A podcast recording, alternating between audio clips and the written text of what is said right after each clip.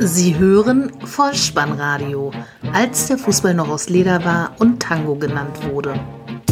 Herzlich willkommen und hallo zum Vollspannradio, der Podcast unter dem Motto, als der Fußball noch aus Leder war und Tango genannt wurde. Mein Name ist Dirk, auf Twitter unter @vollspannradio und @spike_dih unterwegs und ich begrüße euch ganz recht herzlich zur 66. Ausgabe des Vollspannradios der VSR 040 mit dem Titel Auswärtsdreier Fehlanzeige, die Nachlese zum Spieltag Nummer 6. Die Bundestagswahl liegt hinter uns, Kinder, und das habt ihr jetzt davon. Falls die Bundeskanzlerin einen Berater für eine mögliche Jamaika-Koalition benötigt, sollte sie vielleicht mal die Nummer von Herrn Winfried Schäfer wählen. Ansonsten brachte uns das Fußballwochenende 20 Tore, 5 Heimsiege, 4 Remis und 3 Nullnummern. Der BVB hat das erste Gegentor der Saison gefangen. Ich weiß ja nicht, wie es euch geht, aber ich habe an diesem Bundesliga-Wochenende am Samstag um 15.30 Uhr die Bundesliga-Konferenz eingeschaltet und ich muss sagen, ich bin nicht so recht warm geworden mit den Spielen an diesem Wochenende. Ich konnte mich nicht so recht begeistern. Das kann möglicherweise mit meinem Gemütszustand derzeit zusammenhängen, um es mit dem Fußball zu vergleichen. Stellt euch einfach mal vor, ihr habt eine lange und schwere Verletzung, so wie im Augenblick gerade Christian Gentner vielleicht. Gute Besserung nochmal an dieser Stelle. Und dann verlässt euch auch noch eure treue Vereinsikone Charlie Körbel von Eintracht Frankfurt, fällt mir da ein.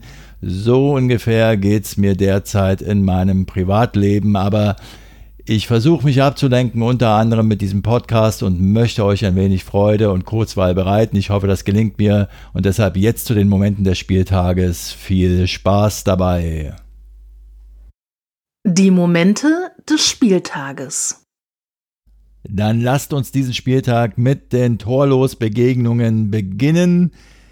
Die erste lautet da SV Werder Bremen gegen den SC Freiburg 0 zu 0. Werder Bremen nach dem sechsten Spieltag sei das mal das erste Mal erlaubt. Ein Blick auf die Tabelle. 17. und der SC Freiburg 16. und beide haben jetzt zuletzt zweimal Remis gespielt.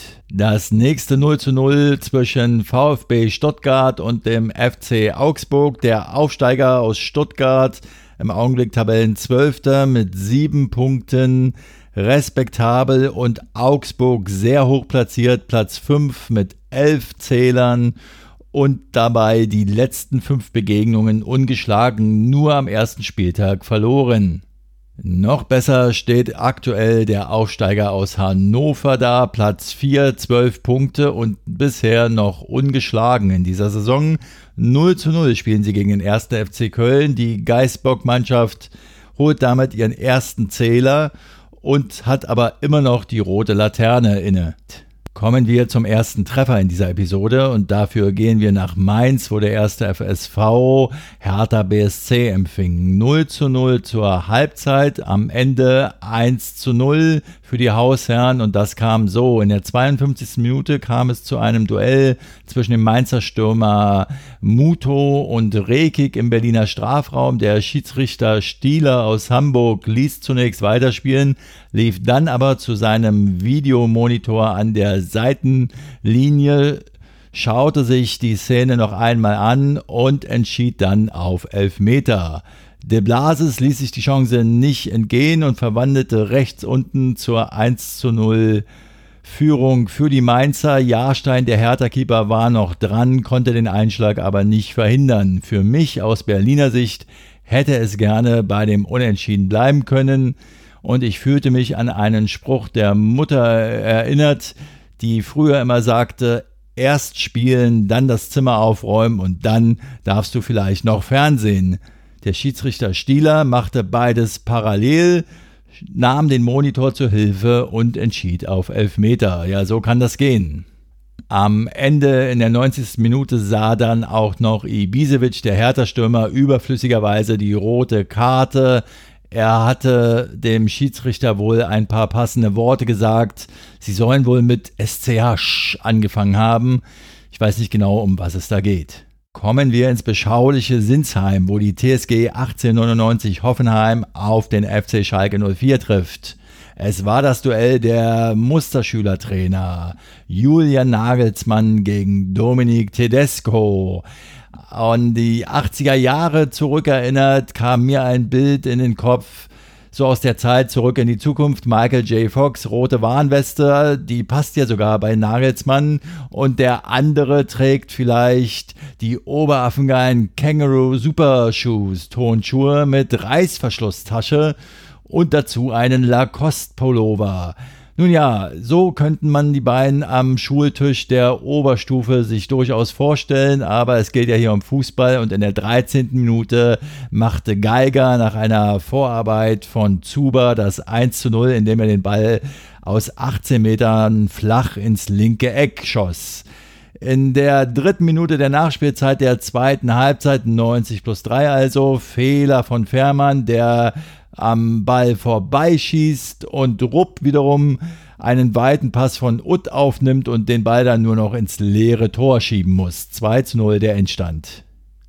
Wir kommen nach Leipzig, wo der Gastgeber die Eintracht aus Frankfurt empfing. 1 zu 0 zur Halbzeit führte und am Ende mit 2 zu 1 erfolgreich als Sieger vom Platz ging. Die Führung für die Hausherren durch Augustin nach einer Fehlerkette gleich mehrerer Frankfurter.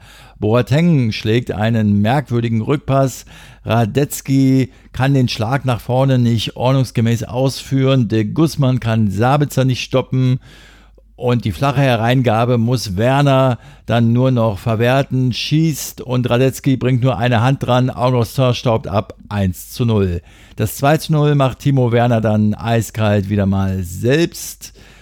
Unzulänglichkeit erneut in der Frankfurter Defensive. Hasebe klärt den Ball zu kurz, weshalb sich der Torschütze dann nur noch drehen muss und ins lange Eck einschieben. Anschlusstreffer für die Frankfurter durch Rebic in der 77. Minute. Wolf wird auf dem rechten Flügel in Szene gesetzt und schlägt dann eine perfekte flache Flanke, die Rebic auf Höhe des linken Pfostens nur noch über die Linie drücken muss. Da wir gerade bei Frankfurt sind, passt das vielleicht ganz gut. Zu Saisonbeginn wurde ja bei den Hessen häufiger mal erwähnt, wenn ihr mich fragt, etwas zu häufig, dass die Mannschaft ziemlich multikulturell zusammengesetzt ist. Nico Kovac, denke ich, hat inzwischen bewiesen, dass er mit dieser Truppe gut umgehen kann und da ist es vollkommen egal, welche oder wie viele Nationalitäten in der Mannschaft vertreten sind. Was ich aber eigentlich sagen wollte, es gab eine Meldung aus dem Berliner Regionalfußball und zwar in der Begegnung Berliner AK gegen Cottbus. Dort hat der Stadionsprecher vor Spielbeginn äh, erwähnt, Cottbus beginnt mit elf Söldnern. Die Aufregung darüber war groß und der Mitarbeiter des Regionalclubs wurde inzwischen entlassen. Ja, ich denke, sowas sollte man nicht machen. Und wie gesagt, es ist vollkommen egal, aus welchen Nationalitäten die Mannschaft besteht. Es bleibt international. Wir machen weiter in Leverkusen, wo ich so gerne Ulrich Haberland Stadion sagen würde. Der Gastgeber traf auf den Hamburger Sportverein, führte zur Halbzeit bereits mit 2 zu 0. Am Ende stand es 3 zu 0 gegen erschreckend schwache Hamburger.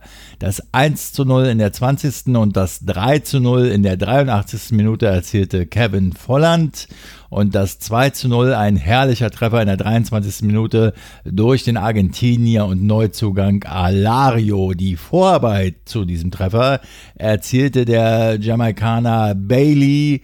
Und da sind wir wieder bei der Bundestagswahl. Eine mögliche Koalition aus dem Wahlergebnis ist eben die Jamaika-Koalition und Winfried Schäfer ist jamaikanischer Nationaltrainer derzeit und die Nationalmannschaft von Jamaika hat im Augenblick laut Google und Wikipedia den FIFA-Rang 57 inne.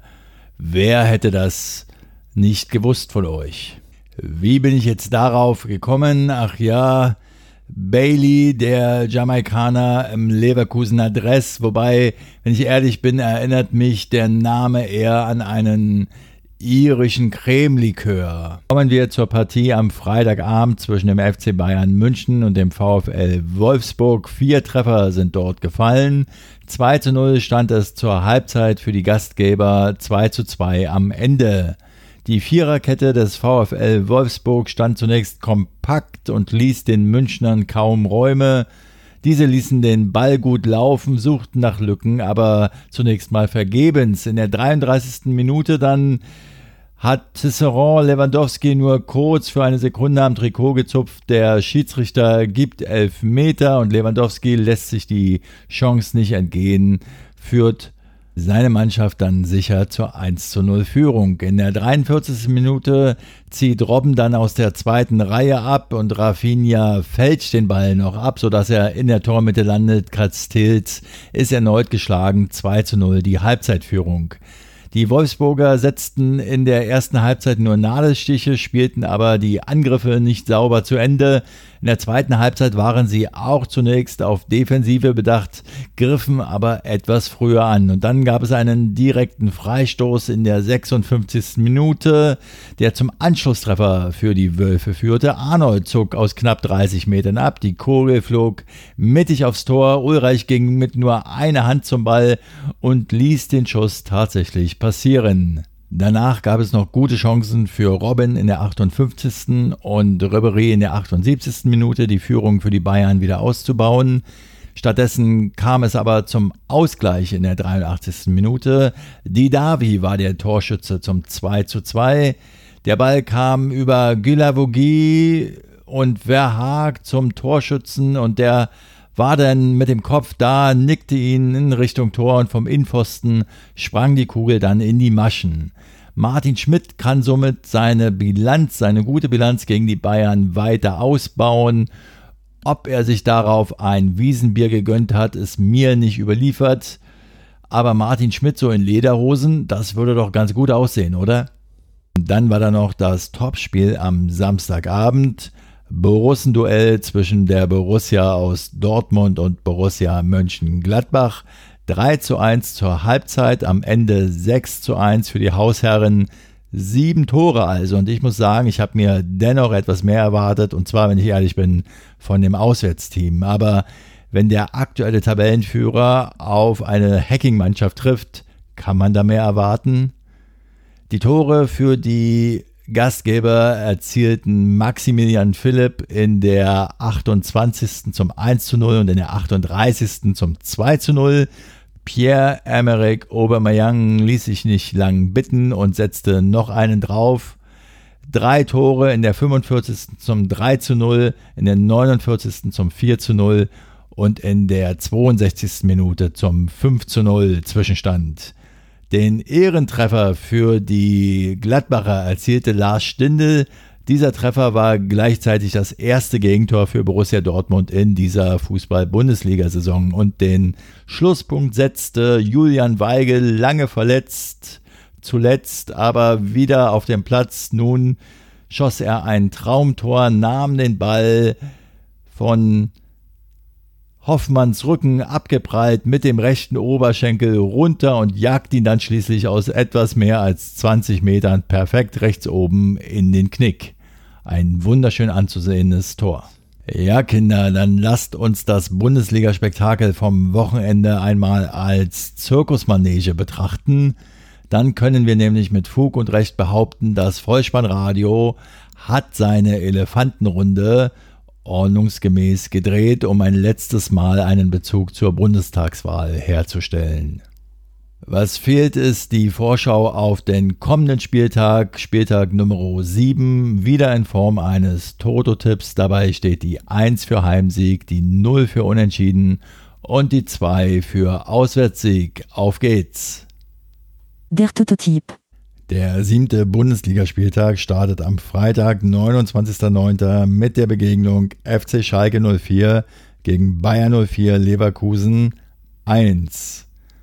Am Samstag geht es weiter mit der Begegnung VfL Borussia Mönchengladbach gegen Hannover 96 1. Eintracht Frankfurt gegen den VfB Stuttgart 0. FC Augsburg gegen Borussia Dortmund 2. VfL Wolfsburg gegen den ersten FSV Mainz 05 1. Hamburger SV gegen Werder Bremen 2. SC Freiburg gegen die TSG 1899 Hoffenheim 0. Hertha BSC gegen den FC Bayern München 2. Und 1. FC Köln gegen Leipzig 1. Damit sind wir schon fast am Ende dieser Episode angelangt. Ganz aktuell noch ein Hinweis für alle Union Berlin-Fans. Das Zweitligaspiel gegen den ersten FC Kaiserslautern ging 5 zu 0 aus. 4 zu 0 stand es bereits zur Halbzeit. Ein hoher Sieg also für die Köpenicker. Herzlichen Glückwunsch auch an die Podcaster vom Textilvergehen. Schöne Grüße an dieser Stelle. Und ich sage euch noch, dass es in der kommenden Woche ähm, ab morgen schon Champions League Begegnungen der feineren Art geben wird. Borussia Dortmund hat es mit Real Madrid zu tun, die Bayern mit Paris Saint-Germain und Leipzig mit Besiktas Istanbul. Also namhafte Begegnungen auf jeden Fall.